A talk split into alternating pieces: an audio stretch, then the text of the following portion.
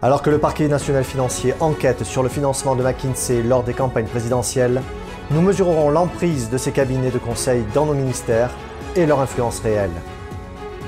L'inflation des prix alimentaires force les Français à moins consommer.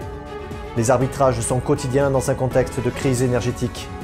L'État est donc appelé à la rescousse malgré les réponses apportées par la grande distribution. Aujourd'hui, la violence sexiste et sexuelle à l'égard des femmes constitue l'une des violations des droits humains les plus répandues et les plus dévastatrices dans le monde. En France, la mobilisation s'amplifie pour repérer, comprendre et agir. Bienvenue sur Nouvel Horizon. Je suis Anthony Bluto. Vous le savez, le parquet national financier a mis en examen l'affaire du financement des deux campagnes présidentielles de Macron.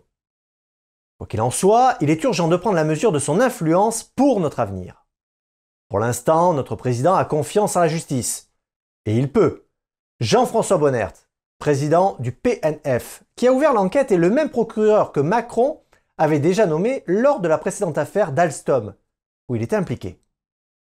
Et pour le procureur, tout va bien. Dans le Politico, nous apprenons que le 28 novembre, il assistait à une fête privée à l'Élysée. Visiblement, M. Bonnert n'a pas peur non plus que cette proximité interroge les Français sur la partialité de cette procédure. Mais revenons à McKinsey. Invités sur Sud Radio, les journalistes d'investigation Michel Aron et Caroline Aguirre, auteurs du livre Les Infiltrés, expliquent que tout a commencé sous Sarkozy. À l'époque, Eric Woerth, ancien consultant lui-même, nommé ministre de la Réforme de l'État, a envoyé une armée de consultants dans les ministères et les agences d'État pour opérer des coupes budgétaires sous couvert de solutions. Caroline Aguirre précise que peu à peu, on leur a passé les manettes à bas bruit et cela jusqu'à aujourd'hui. Michel Aron relate lui qu'aucun chiffre n'existait dans la comptabilité de l'État concernant le coût réel des cabinets de conseil. Plutôt édifiant. Intéressons-nous maintenant au site internet de McKinsey. Au premier coup d'œil, on constate que McKinsey et compagnie est une entité liée à l'agenda du forum de Davos. Alors, McKinsey, est-ce un cabinet de conseil ou plutôt de directive? Fort possible. Pourquoi? Simplement parce qu'on y retrouve les scénarios de nos actualités quotidiennes. Tous les thèmes du futur mondialiste y sont développés sur l'industrie, l'agriculture, l'alimentation, la santé, mais également le climat. On passe même par la géopolitique mondiale. De même, sans surprise, on trouve l'incontournable idéologie inclusive avec les nouvelles normes de pensée pour l'humanité, les mêmes que nous retrouvons dans certains plateaux télé et d'autres publicités. McKinsey est une firme qui compte 36 000 employés répartis dans 65 pays. Ces agences auscultent la planète et centralisent leurs rapports en direction du forum de Davos.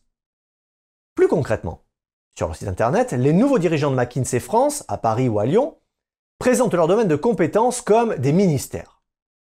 Déjà en 2021, Politico dénonçait l'infiltration des agents de conseil McKinsey, ou Capgemini, Boston Consulting Group ou encore Accenture. Dans tous les ministères, ces agents président les réunions. Un fonctionnaire qui a travaillé sous Hollande et Macron a déclaré, sous couvert d'anonymat, c'est une bande. Ce sont les mêmes personnages, avec de l'argent et la parole facile. Ce sont tous des beautiful people, d'un narcissisme et d'une confiance en eux effrayante. Ils viennent tous des mêmes écoles. Leur jeu de chaise va jusqu'à intégrer des postes d'agents publics et signer finalement des contrats avec les mêmes entreprises. Quant aux diplomates et aux préfets considérés par les Français comme la colonne vertébrale de l'État, ils ne sont pas épargnés eux non plus. Ils ont été fondus dans le creuset de la réforme présidentielle sous l'effigie de l'ouverture et de modernité administrative avec un nouveau statut, la déspécialisation interchangeable. C'est d'ailleurs une véritable purge de fonctionnaires que souligne Lucie Casté, porte-parole du collectif. Nos services publics.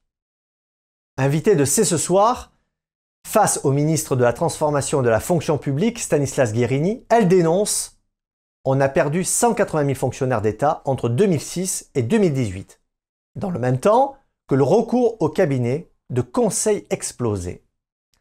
Alors, ces cabinets de conseil seraient-ils tout simplement un cheval de Troie? En réponse au rapport du Sénat, M. Guérini a finalement décidé de rendre limpide et public les missions confiées au cabinet de conseil dès 2023.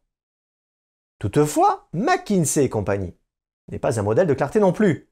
Déjà en décembre 2020, Marco Rubio, sénateur américain, écrivait Je reste préoccupé par le fait que McKinsey et compagnie, sciemment ou non, aident le PCC dans sa tentative de supplanter les États-Unis et de refaçonner la communauté internationale à sa propre image. L'incapacité de McKinsey à fournir des réponses claires et directes ne fait qu'exacerber ses préoccupations. L'avenir nous dira jusqu'où ces cabinets de conseil influents iront pour nous faire accepter leur idéal hégémonique. La valse des prix dans l'alimentaire fragilise le quotidien des ménages français.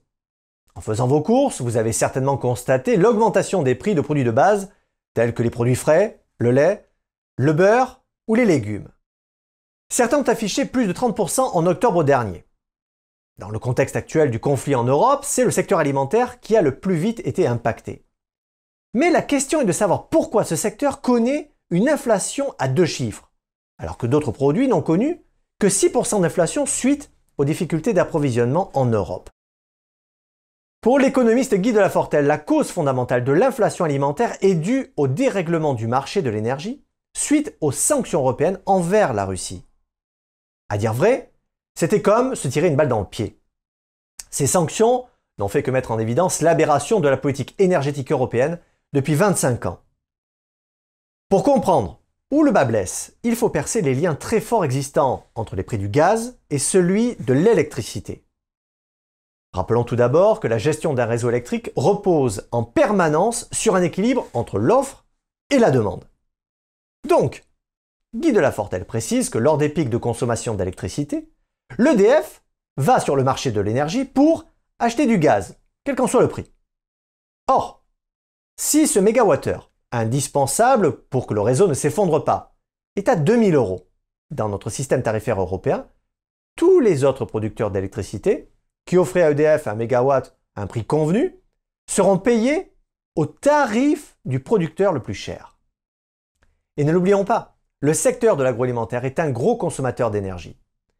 Aujourd'hui, bien que les coûts de l'énergie n'atteignent plus les records historiques d'août dernier, leur impact persiste durablement sur les produits alimentaires, si bien que les consommateurs les plus pauvres peinent à faire leurs courses. Interrogé par le journal La Tribune, Louis Morin, directeur de l'Observatoire de la pauvreté, confirme que l'inflation est durable et qu'elle n'est pas prête à retomber. De plus, une étude de novembre dernier de l'INSEE dresse un tableau particulièrement alarmant des bénéficiaires de l'aide alimentaire. Ce sont 2 à 4 millions de personnes en France qui ont recours à ces dispositifs. Ces bénéficiaires d'aide alimentaire sont souvent les plus pauvres des pauvres, avec un niveau de vie s'élevant à seulement 635 euros par mois, soit un montant encore inférieur aux ménages pauvres qui, eux, disposent de 877 euros. Ainsi, les Français sont à l'heure de l'arbitrage pour leurs achats alimentaires. Une étude de YouGov d'octobre montre qu'ils ont rapidement changé leur habitude pour adapter leur consommation. Dorénavant, les trois quarts des personnes interrogées se ruent sur les promotions en magasin pour réduire la facture. Et 70% d'entre eux réduisent les volumes achetés ou encore optent pour une marque moins chère. Les marchés frais traditionnels enregistrent la baisse la plus importante et la plus inquiétante, de l'ordre de 11,8% en volume. Pour Gaëlle Lefloche, directrice des idées stratégiques pour Kantar World Panel, ces choix touchent très nettement les marchés de viande, des fromages, de charcuterie traditionnelle et des légumes. Ces aliments sont considérés par les plus modestes comme chers et non essentiels. Autre victime du contexte inflationniste est le secteur du bio, dont les dépenses sont en baisse de 11%, tant chez les classes modestes que chez les classes aisées qui sont le cœur de cible historique. Quelles sont les réponses apportées par la grande distribution face à l'envolée des coûts des produits alimentaires? Des enseignes de hard discount comme Aldi ou Lidl ont fait le choix de contenir l'inflation. Michel Guéraud, directeur exécutif achat et marketing chez Lidl France, explique sur Europe 1 que pour préserver le pouvoir d'achat de leurs clients, ils ne répercutent pas en totalité les hausses sur les consommateurs. Sur les 20% d'augmentation des pâtes ou de l'huile, seuls 15 à 17% sont répercutés, ce qui freine la marge nette. Pour faire face aux dépenses énergétiques, Lidl envisage pour cet hiver d'ouvrir leur magasin plus tard et de fermer plus tôt. Quant à l'État, face à cette flambée des prix des produits de l'alimentation, il a annoncé qu'il allait débloquer une enveloppe exceptionnelle de 10 millions d'euros pour les étudiants. Finalement, ce qui reste préoccupant, c'est que les coûts de l'énergie sont à des niveaux extrêmement élevés. Le risque d'inflation alimentaire pourrait s'accentuer dès le début d'année 2023 si le gouvernement ne décide pas d'en amortir les coûts pour l'agroalimentaire. Un terrible constat s'offre à nous. C'est celui de la violence faite aux femmes qui perdure et s'étend. En effet, deux ONG, l'ONUDC et ONU Femmes, attestent que pour l'année 2021, plus d'une femme ou fille sur cinq a été tuée par un membre de son entourage, et cela, mesdames et messieurs, à chaque heure. Autre domaine tout aussi inquiétant dans le monde concerne le harcèlement sexuel aussi bien dans le domaine professionnel que personnel. Pour vous donner quelques chiffres, une femme sur trois est victime de harcèlement sexuel au cours de sa carrière professionnelle. Les violences conjugales sont dans la même proportion. Dans le monde virtuel, les chiffres par contre s'envolent pour atteindre les 85%. Pour faire face à ce phénomène pernicieux, l'ONU a lancé le 25 novembre une campagne internationale pour prévenir et éliminer la violence à l'égard du public féminin. Elle se terminera le 10 décembre. Alors, quels dispositifs concrets sont mis en place pour lutter contre ces violences? La première entreprise à s'être penchée sur la question est Peugeot en 2009. D'autres lui ont emboîté le pas, comme Orange, Carrefour, La Poste ou EDF. Même si l'initiative est louable, les actions mises en place semblent être insuffisantes et ne donnent lieu qu'à peu de sanctions disciplinaires. Je m'explique.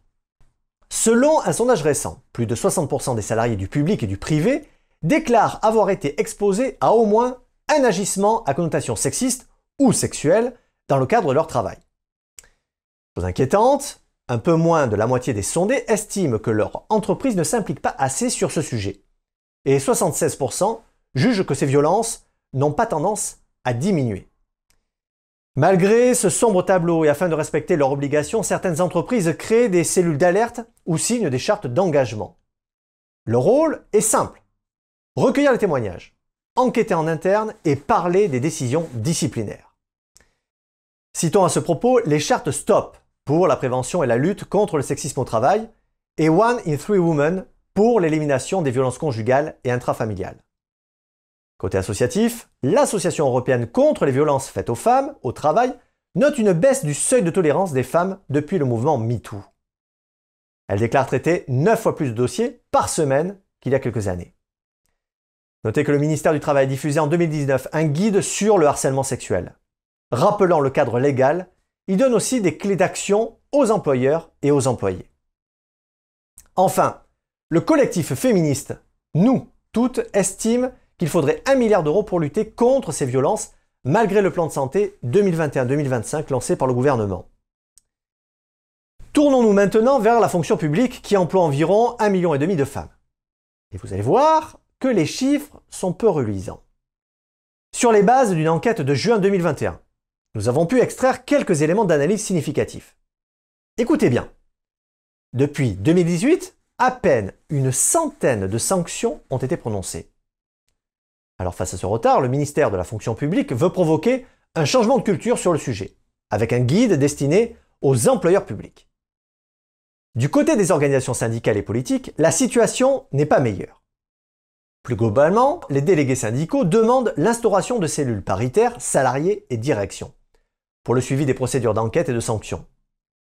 Dans les partis politiques de gauche comme de droite, les cellules d'écoute et d'enquête tâtonnent, si à gauche le processus de création de dispositifs dédiés aux violences sexuelles et sexistes est engagé, à droite, cela semble moins vrai. Citons le parti Europe Écologie Les Verts qui a été l'un des premiers à le faire en 2016 suite à l'affaire Denis Baupin. Que dire de la cellule familiale? Eh bien les chiffres sont sans appel. 80% des plaintes pour violence au sein du couple sont classées sans suite. Pour la Fédération nationale Solidarité Femmes, la situation s'est dégradée depuis deux ans. Ainsi, près d'une femme sur dix dit subir des violences physiques ou sexuelles, mais aussi des violences psychologiques et verbales.